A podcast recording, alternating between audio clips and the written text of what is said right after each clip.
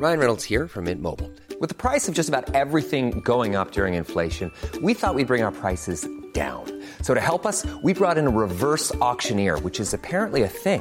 Mint Mobile unlimited premium wireless. Ready to get 30, 30, bit to get 30, bit to get 20, 20, 20, bit to get 20, 20, bit to get 15, 15, 15, 15 just 15 bucks a month. So, Give it a try at mintmobile.com slash switch.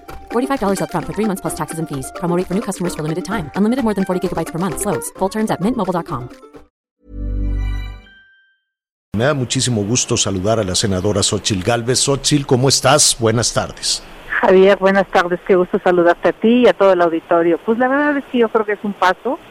Un paso no deja contentos ni a los que estaban en contra ni a los que querían una regulación más amplia. Pero las Naciones Unidas ha dicho muy claramente que la regulación tiene que ser paulatina. Eh, tenemos que ir avanzando, tenemos que ir corrigiendo y esa es la garantía que le podríamos dar a todas las personas, eh, tanto los que tienen preocupaciones porque esto pudiera abrir la puerta a un consumo masivo, que son legítimas. Yo sí quisiera precisar que la planta de la marihuana eh, son dos, la parte de THC, que esa sí tiene, eh, pues es una droga, la verdad, y la parte medicinal, que esa ya debería de estar regulada, que la COFEPRIS se ha tardado meses en hacerlo Mucho. para Ujú. La investigación científica y la producción de medicamentos que son indispensables en muchos tratamientos.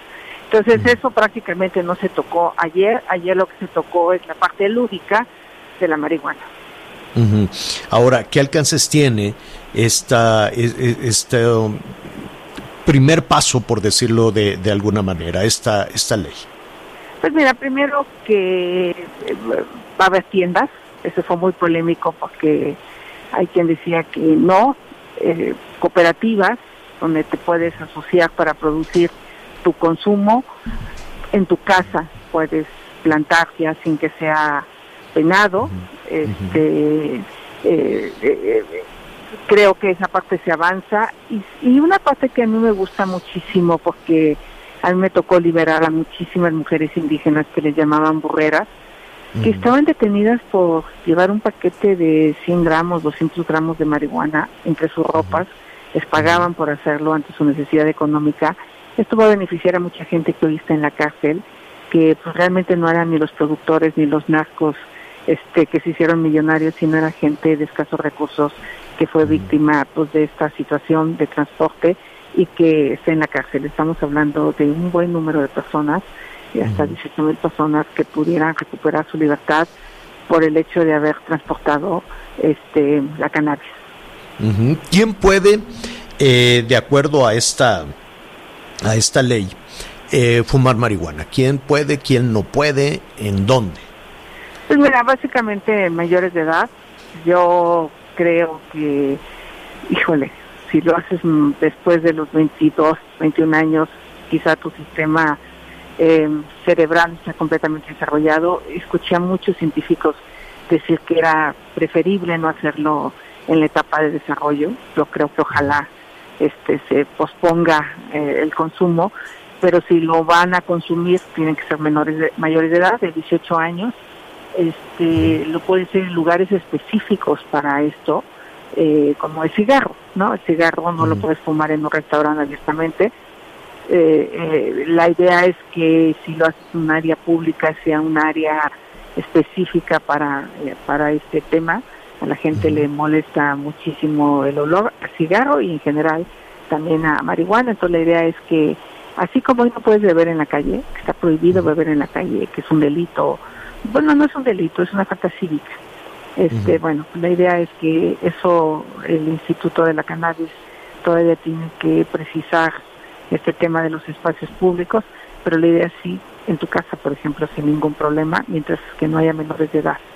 Eh, La aportación hasta 28 gramos me, me parece que es suficiente, aunque también coincido con los que dicen, oye, pues a ver, ahí va un camión de cerveza repleto y anda bien incómoda, ¿no? Este, porque hay que partir de la base que también el alcohol es una droga y bastante violenta. Entonces, este, yo creo que todas estas sustancias, alcohol, cigarro, marihuana y otras drogas se deben de consumir pues de manera responsable y si puedes evitar hacerlo, siempre, siempre será lo mejor, pero quien lo consuma tampoco estigmatizarlo ni mucho menos criminalizarlo, que eso sí me parece un extremo. Yo fui de las pocas senadoras del PAN que apoyó ese dictamen, porque yo creo en las libertades, yo creo en que esto lo tenemos que resolver por la vía de la educación, por la vía de la información y no por la vía de la prohibición. Sí, tiene, es, es justo lo que te lo que te iba a preguntar, porque todavía hay un tramo largo eh, en este sentido, en, el tema de las libertades. ¿no? Yo creo que esta ley, que esta discusión, que la aprobación a favor que tuviste de esta ley general para la regulación de la cannabis, va, eh, y, y corrígeme si me equivoco, senadora, va mucho más allá de la cannabis. Y, y, probablemente podríamos, esto, esto podría significar em, el, colocar en el pensamiento de nueva cuenta en los mexicanos la idea de las eh, de las libertades, de los derechos, de lo que significa eh, pues tomar decisiones, ¿no? Pues, pues sí, yo creo que finalmente eh, un adulto pues es libre de que eso es algo que me decía mi hija. Mi hija es una joven muy madura, muy inteligente y me decía, mira mamá, hay quien se droga con drogas legales para dormirse, para despertarse, para sí, este, claro. No, no a, lo, a lo que voy a lo que voy senadora es que generalmente dejamos en manos de otro o en manos del Estado, en manos de algún nivel de gobierno, de algún nivel de autoridad nuestras eh, este nuestra libertad, es decir, eh, hace tiempo que no pensamos en nuestra en nuestra libertad. Pues sí, yo soy una mujer de libertades. En términos generales salvo cuidar a los niños y a los jóvenes, que esa es una preocupación que sí tengo, pero también estoy convencida que un joven que tiene un proyecto de vida no lo atrapan las drogas, no, lo atrapa una adicción. El, el problema es como país realmente darle a los jóvenes las oportunidades de educación, de empleo.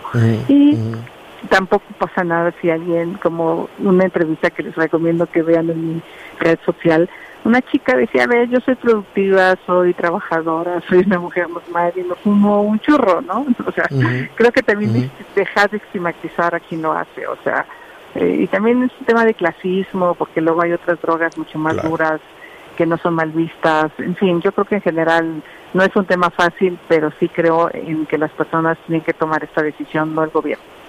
Yo sé, y, y, cuando hablaba de, del tema de libertades Xochitl, eh, porque no, no hace mucho tiempo, yo sé que son cosas absolutamente distintas, pero que tienen que ver con la percepción de, de, de, las decisiones que tomamos como sociedad. No hace mucho estaba prohibido que las mujeres votaran.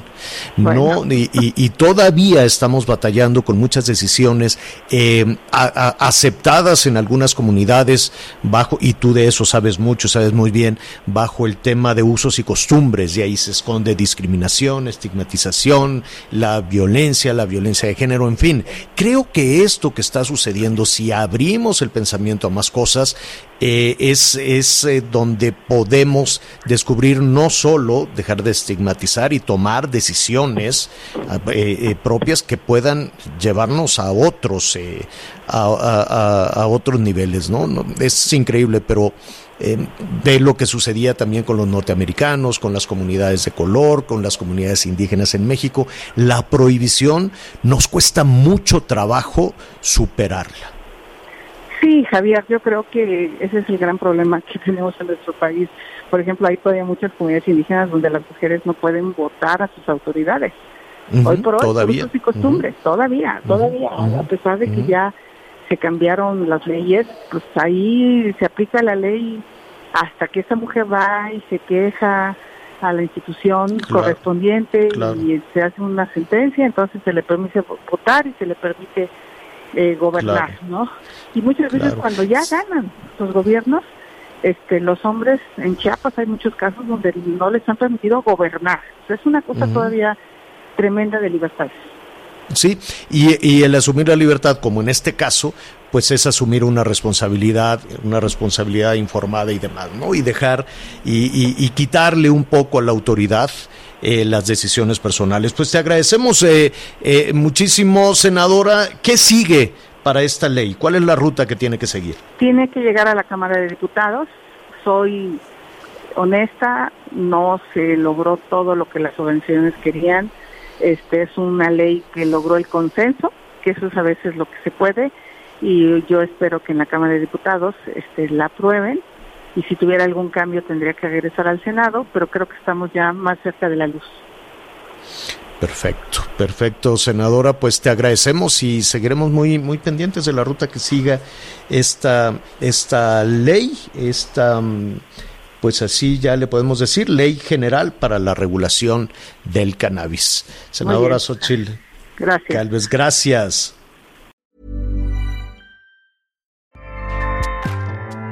ACAST powers the world's best podcasts. Here's a show that we recommend. The Real Housewives is a guilty pleasure for most, but if you're looking to not feel guilty about that pleasure, tune in to Everything Iconic with me, Danny Pellegrino, where I break down all the messy moments and behind the scenes antics of Bravo's popular franchise. And on Everything Iconic, I also interview celebrity guests like Kelly Ripa, Kiki Palmer, Drew Barrymore, Cameron Diaz, and more about their guilty pleasures, their past work, and so much more. So if you're pop culture obsessed and find yourself watching way too much reality TV like me, tune in to Everything Iconic with Danny Pellegrino wherever you listen to podcasts. ACAST helps creators launch, grow, and monetize their podcasts everywhere. ACAST.com.